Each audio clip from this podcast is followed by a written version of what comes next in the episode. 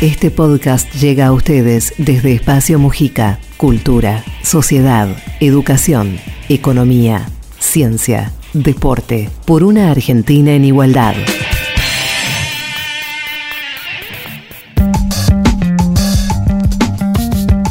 Este primero de julio, Gabriel Mariotto y Alfredo Carlino sobre Perón y el peronismo. Nací en Villa Galicia, el 9 de noviembre de 1964. Claro, el barrio los había encontrado novios a mi viejo y a mi vieja. Ellos habían nacido a la vuelta, Bombero Ariño y Esmeralda. Y el barrio me encontró peronista inmediatamente. Claro, si el 2 de diciembre ya el general andaba revoloteando por los cielos en ese mito que fue el avión negro con el retorno del general Perón a nuestras tierras. Lo que después se dio en llamar el retorno frustrado de Perón. Claro, porque fue el ministro del interior del gobierno de Ilia a Brasil, al aeropuerto del Galeao, y los mandó de frente. Brasil ya tenía golpe de Estado desde marzo, en 1964 y el general no pudo volver. Quizás haya sido ese golpe de Estado el que aceleró los tiempos para que Perón vuelva a la Argentina porque las Fuerzas Armadas desarrollistas que tomaron Brasil cambiaban la cosmovisión de América Latina. Quizás haya sido eso. Pero con menos de un mes ya Perón era protagonista, con menos de un mes de vida, digo. Perón era protagonista de la historia nacional, con toda la resistencia mucho más activa después de la vuelta a Madrid, en ese exilio en donde jamás vio al generalísimo Franco en ese exilio del mito, del viaje, del bombo del Tula, de los compañeros que iban y que esperaban y que esperaban y que esperaban para poder hablar con Perón. Ese mito que se fue agigantando en los discos de pasta que anunciaban el retorno o en las cintas de los grabadores gelosos que el general le enviaba vía Raimundo Ongaro a los compañeros del sindicato gráfico Recuerdo a mi viejo y los compañeros escuchando esas cintas y yo mezcladito entre ellos, sabiendo que eran cosas importantes las que iba a decir el grabador en la voz tan característica de el general. Esa resistencia peronista que siguió con formato cordobazo, que siguió con formato aramburu, recuerdo, con seis años, en ese momento en mi casa no hubo alegría, porque las muertes no se festejan, pero tampoco hubo tristeza. Ese presidente que, durmió, ese presidente eh, que dormía, como decía el poeta, cuando los fusilados del 56 y cuando el diseño funesto de las bombas del 55 había terminado sus días producto de la violencia política que él mismo había iniciado. Esa resistencia llevó a que la NUCE tuviera que abrir y tuviera que abrir y tuviera que abrir y no tenía más posibilidades que un llamamiento a elecciones con todos los condicionamientos del caso. Intentar que Perón no pueda presentarse, argumentaron que como hacía tiempo no vivía en el país, claro, producto de ellos, del exilio, que no vivía en el país, no pudo presentarse a elecciones, la fórmula Cámpora Solano Lima, recuerdo ese canto todavía para la paz y la liberación. Compañeros, compañeros, la elección está resuelta, ganaremos la primera y no habrá segunda vuelta. Cámpora y Solano Lima, para la paz y la liberación decía ese canto en los avioncitos, en las canchas, en, la voz popular, en los corrillos. Y así fue que después de la fórmula, el 17 de noviembre del 72, llega el general Perón en un hecho trascendente de la lluvia, del paraguas, de la toma de las guardias en la autopista Richeri, de los compañeros desafiando los gases lacrimógenos y una brutal represión, y la posibilidad que el general vuelva a la Argentina y esté en Gaspar Campos y los bombos en la tarde y el pedido de silencio de la siesta del general, porque quien duerme la siesta se levanta dos veces, y la visita a la Villa 31 con el general Torres y el padre Mujica, saludar a la comunidad boliviana, ese momento en donde estábamos en el umbral de lo soñado y que faltaba tan poco. Y el triunfo de Cámpora y Solano Lima el 11, eh, el 11 de marzo, Cámpora y Solano Lima el 11 de marzo de 1973. Qué maravilla. Recuerdo que en mi barrio los peronistas y los radicales en versión pibe jugábamos a la pelota y discutíamos quién iba a ganar las elecciones. Y Bon Giovanni era un compañero peronista, de familia peronista, que a las seis de la tarde pasa por la vereda de enfrente de mi casa, camino a la, a la panadería a comprar unas facturas y le pregunto al compañero, ¿y cómo salimos? ¿Cómo salimos? Él con 14 y yo con 9 años. No sé, no sé nada todavía, me dice. Y cuando vuelve de la panadería, claro, el pícaro de 14 años me dice, no, no sabés, ganó Balbín por un voto. Ganó Balbín por un voto.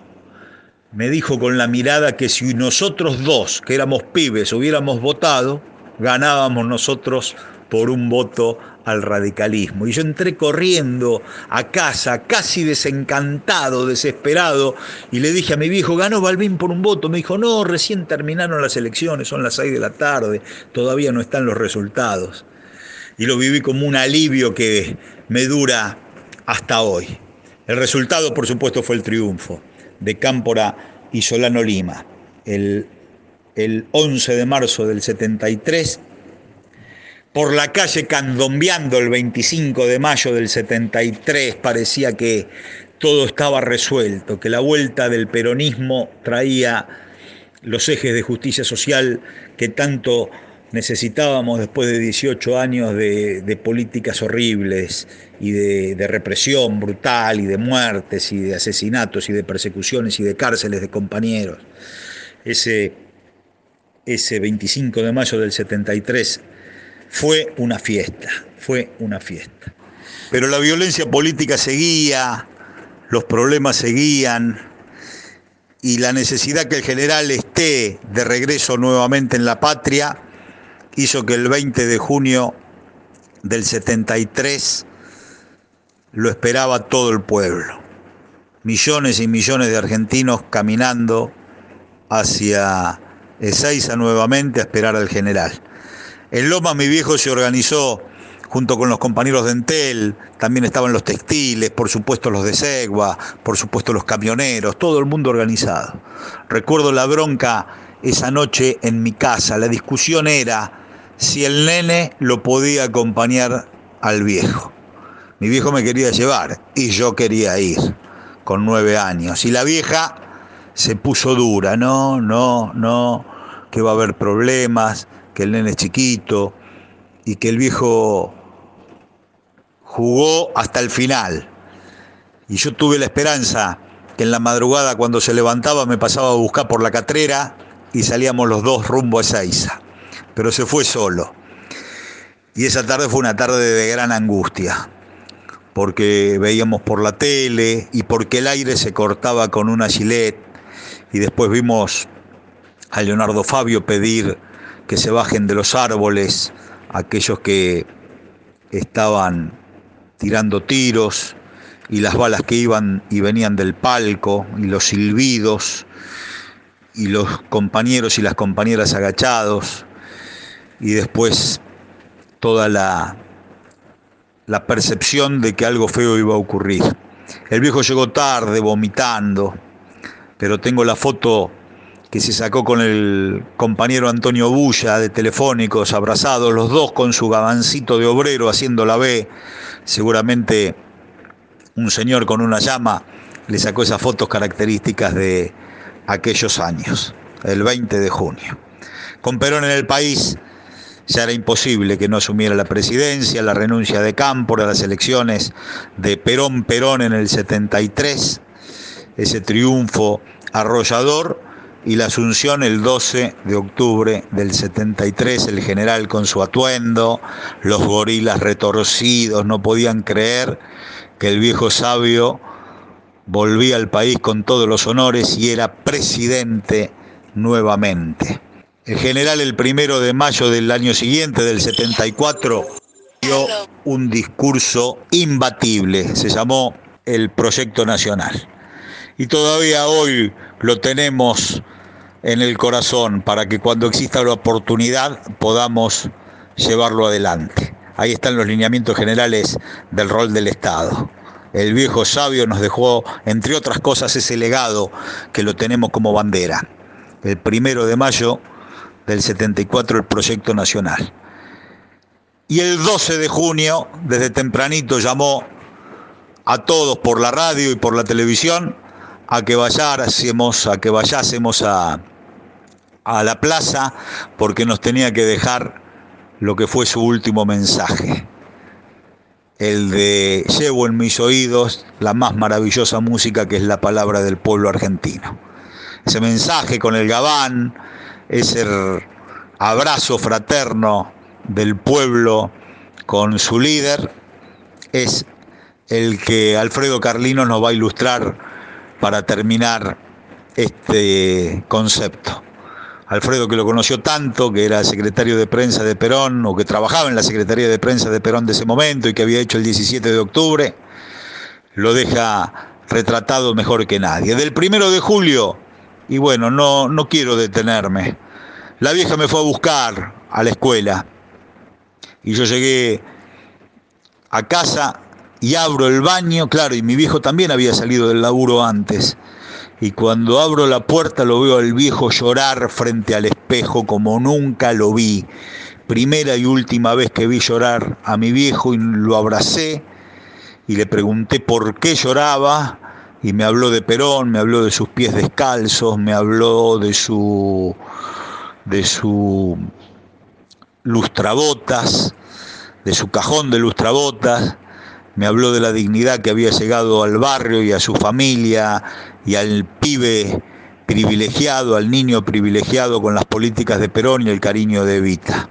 Ese llanto lo tengo todavía como de los mejores recuerdos que me deja el viejo. El viejo ya no está, Carlino ya no está, Perón vive en el alma de su pueblo y Alfredo Carlino lo recordaba así en un acto de la UOCRA en Mar del Plata hablando del último discurso del general el 12 de junio de 1974. Gran abrazo, viva Perón, Gabriel Mariotto. Perón de nuevo en los balcones, desnuda su pasión americana al sur de sus vientos rebeldes, golpea al imperio y a la oligarquía, eterno lazo de la dependencia el general viene con todos sus incendios que dejó escrito por la voz a la mañana. Viene con su testamento y todo un 12 de junio a cuestas. El general nuevamente en el balcón y nosotros en la plaza. Como siempre, general. Balcón y plaza era el puente y un interminable diálogo mantenido en el tiempo. Y pegue, y pegue, y pegue, pocho, pegue. El general trajo al balcón el invierno del 12 y en su corazón popular la guitarra austral y sureña para poetizarnos de ternura a todos. Muestra sus ojos de cigarra y rocío y se lleva en sus oídos la música más maravillosa que la palabra del pueblo y se va compañero, se va del balcón, irremediablemente se va para nacer Perón adentro de cada Juan. Y ahora en más nadie nos va a exiliar. Somos millones los Perón y no hemos de morir jamás. Ahora podés suscribirte a este canal aquí en Spotify para enterarte de los próximos episodios.